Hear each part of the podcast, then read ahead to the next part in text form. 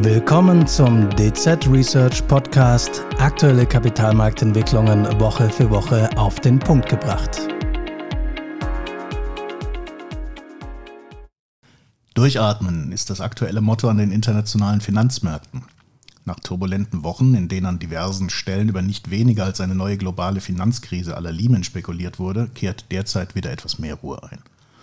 Ich bin Oliver Finger, Analyst im Team Anlagestrategie und Privatkunden. Über, und über die momentane Situation und die Perspektiven für die Finanzmärkte rede ich heute mit Sonja Marten, Leiterin Devise- und Geldpolitik, und Sören Hettler, Leiter Anlagestrategie und Privatkunden aus dem DZ Bank Research. Hallo ihr beiden, schön, dass ihr im Studio seid. Guten Morgen. Hallo zusammen. Grüßt euch. Ja, Sonja, Ladies First. Du betreust mit deiner Gruppe vor allem die beiden bedeutendsten Zentralbanken dieser Welt und die Staatsanleihemärkte in den USA und in Deutschland. Daher erstmal die Frage an dich. Wie sehr haben die Spannungen der letzten Wochen immer noch Spuren hinterlassen? Belasten die Spannungen um Silicon Valley Bank, Credit Suisse und Co. aktuell überhaupt noch das momentane Marktgeschehen? Oder kann man sagen, alles schon wieder vergessen und schwamm drüber? Also letzteres kann man sicherlich nicht sagen. Also die Lage hat sich deutlich beruhigt. Das kann man schon feststellen, glaube ich. Aber das ist jetzt, dass die Kuh jetzt vollkommen vom Eis ist, das wäre vielleicht auch übertrieben. Also das, was wir in den letzten Wochen erlebt haben, das war ja wirklich also das war ja wirklich dramatisch. Also wenn man sich mal anschaut, die Bewegungen, die wir in der Bundrendite gesehen haben, also die, die gerade im kurz, am kurzen Ende die Zweijährigen, also das ist ja so der klassische sichere Hafen, da haben wir innerhalb von wenigen Tagen Bewegungen von über 100 Basispunkten gesehen. Und also um das mal vielleicht zu relativieren, das ist, das ist eine Größenordnung, die haben wir selbst bei Lehman damals nicht erlebt. Also das ist wirklich wahnsinnig extrem gewesen. Also da herrschte am Markt, muss man ganz klar sagen, einfach blanke Panik. Auch am langen Ende bei den Zehnjährigen haben wir massive Bewegungen gesehen, 60, 70 Basispunkte. Die Rendite-Strukturkurve ist ja stark invers im Moment. Ähm, da waren wir bei minus 70 Basispunkten im Spread zwischen den zwei und den Zehnjährigen. Und das ist dann auf einmal auf minus 30 Basispunkte. Mhm. Also das, das hat sich einfach wahnsinnig schnell bewegt. Ja. Nicht nur bei den Renditen, ich fand eigentlich die Zentralbanken deutlich spannender, Sonja. Ja, also ähm, ich ähm, erzähle mal schön die Geschichte, dass wir vor kurzem eine Reihe von Vorträgen gemacht haben und unsere größte Sorge im Vorfeld ist immer bei sowas, dass man sich beim dritten Mal Vortragen selber langweilt, weil man ja immer dasselbe erzählt. ähm, also dieses Schicksal ist uns dieses Mal erspart geblieben. Wir mussten ständig umändern und nicht nur Credit Suisse und SVB mit reinnehmen, sondern eben auch, Sören, was du gerade sagst, bei dem Thema Notenbank. Also äh, wir hatten eine Zeit lang im Februar, da hat der Markt gesagt, ja, also die FED, die ist jetzt fertig, die Zinsen müssen runter. Dann schwank, schwank, schwenkte das komplett um zu, die müssen auf 6% erhöhen. Also musste ich dann wieder erklären, warum wir das nicht erwarten. Und drei Tage später stand ich auf der Bühne und musste dann wieder erklären, warum wir keine Zinssenkung erwarten. Also das Wahnsinn, wie, wie volatil auch das äh, war. Ist insbesondere mit Blick auf die FED, weniger bei der EZB, da war es auch ein bisschen so, aber der FED war super extrem. Und das hat sich jetzt, hat sich das so ein bisschen, also der Staub hat sich ein bisschen gelegt und der Markt, und das, das ist natürlich auch die Nachwirkung von der, den Turbulenzen, erwartet jetzt, dass die FED eigentlich am Ende ihres Zinserhöhungszyklus ist und dann die Zinsen senkt. Ähm, also das, da sind wir jetzt aktuell mit den Renditen, die sind auch wieder ein bisschen nach oben gelaufen. Also wir sind jetzt so ein bisschen in der Mitte zwischen zwischen vor SVB und Credit Suisse und dem Höhepunkt dieser Krise. Mhm, okay. Ja, Sören, du bist ja mit deiner Gruppe unter anderem für DAX, Eurostox und SP 500 äh, zuständig. Wie haben denn sich die Aktienindizes in diesen turbulenten Tagen geschlagen? Sieht man hier ebenfalls irgendwie bleibende Spuren, sagen wir mal? Ja, also gut geschlagen haben sie sich in der Zeit nicht, das kann man sicherlich nicht sagen. Äh, diese Sorge, Lehman 2.0, du hast angesprochen, auch so dieses, kommt eine Kreditklemme, was ist mit der Konjunktur? Klar, das hat schon Spuren hinterlassen. Ähm, gerade bei den Finanzwerten und den konjunktursensiblen Titeln haben wir da einen deutlichen Schub nach unten gesehen. Also der Bankensektor in Europa war zeitweise 25 Prozent im Minus, bei den Versicherern waren es 15 Prozent. Äh, auch sowas wie Immobiliensektor hat deutlich gelitten. Ähm, wir haben es beim Thema Energie gesehen, auch Automobile, die waren auch 10% im Minus zeitweise. Also das hat natürlich auch die Indizes dann insgesamt runtergezogen. Wir hatten da auch ein Minus von, ich sag mal, grob 7% zeitweise gesehen. Äh, insofern, ja, also es hat schon deutliche Spuren zeitweise hinterlassen. Positiv, das muss man aber auch an der Stelle sagen, ist, dass die Aktienmärkte, die Indizes insgesamt ähm, den Großteil der Verluste, oder ich glaube, heute Morgen waren es sogar komplett, die Verluste, die wir da vorübergehend hatten, auch wieder kompensiert haben. Also DAX und Eurostox sind wieder auf dem Niveau vor diesen Turbulenzen.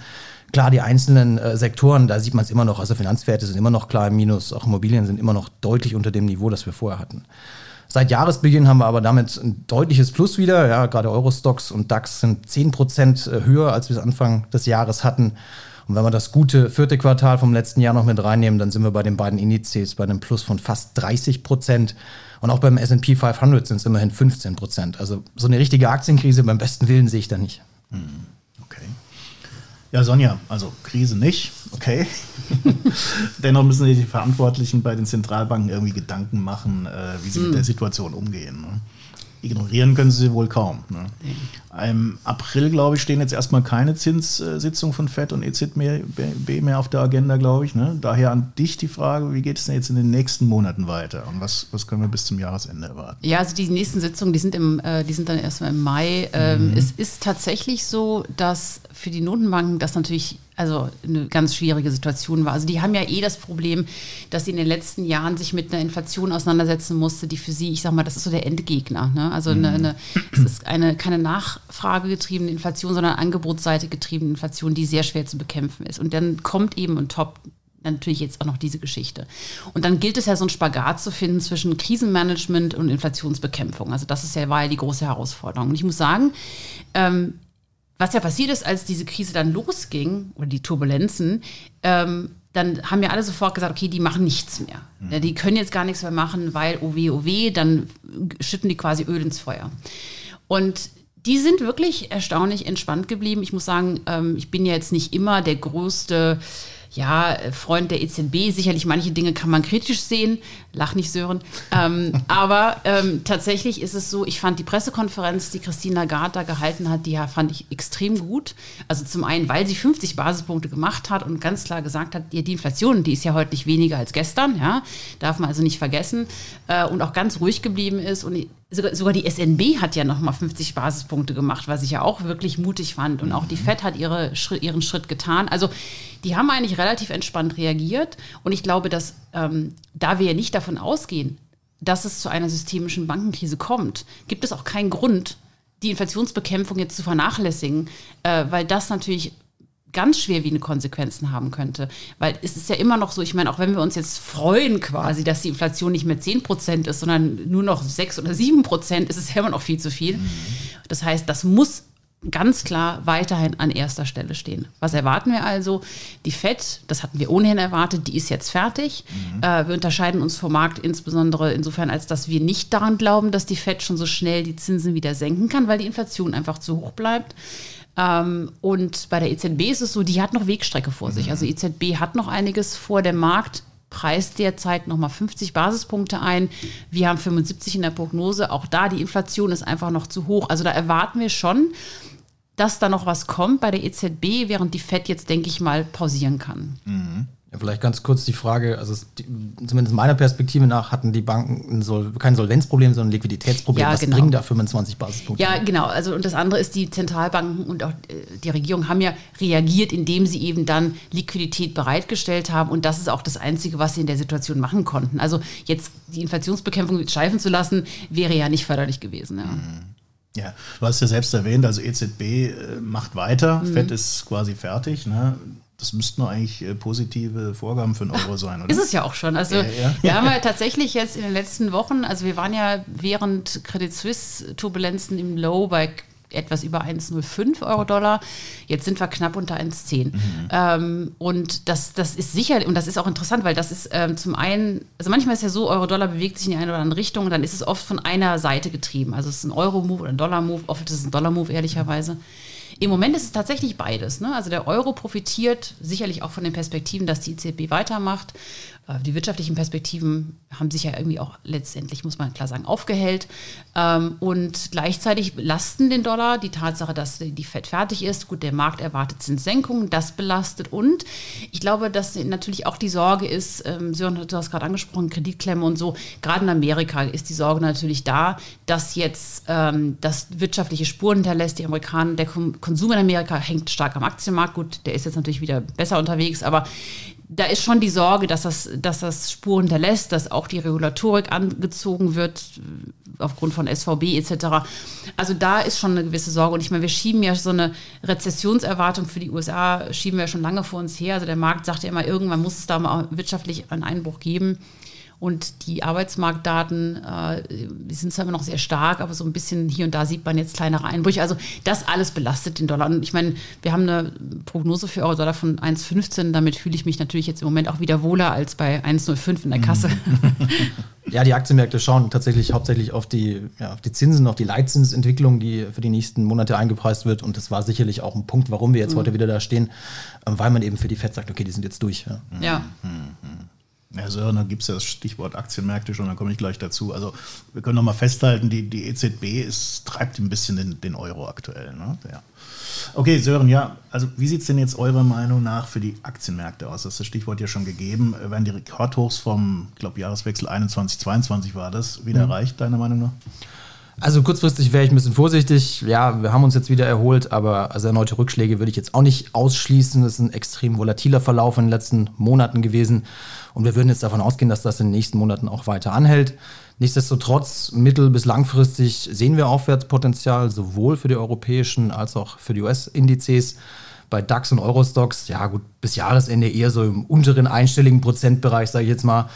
Ähm, aber in der ersten Jahreshälfte 24 wird es dann weiter nach oben gehen. Das ist gerade DAX 16.500 haben wir in der Prognose drin für Mitte nächsten Jahres, beim Eurostox auch 4.500 Punkte.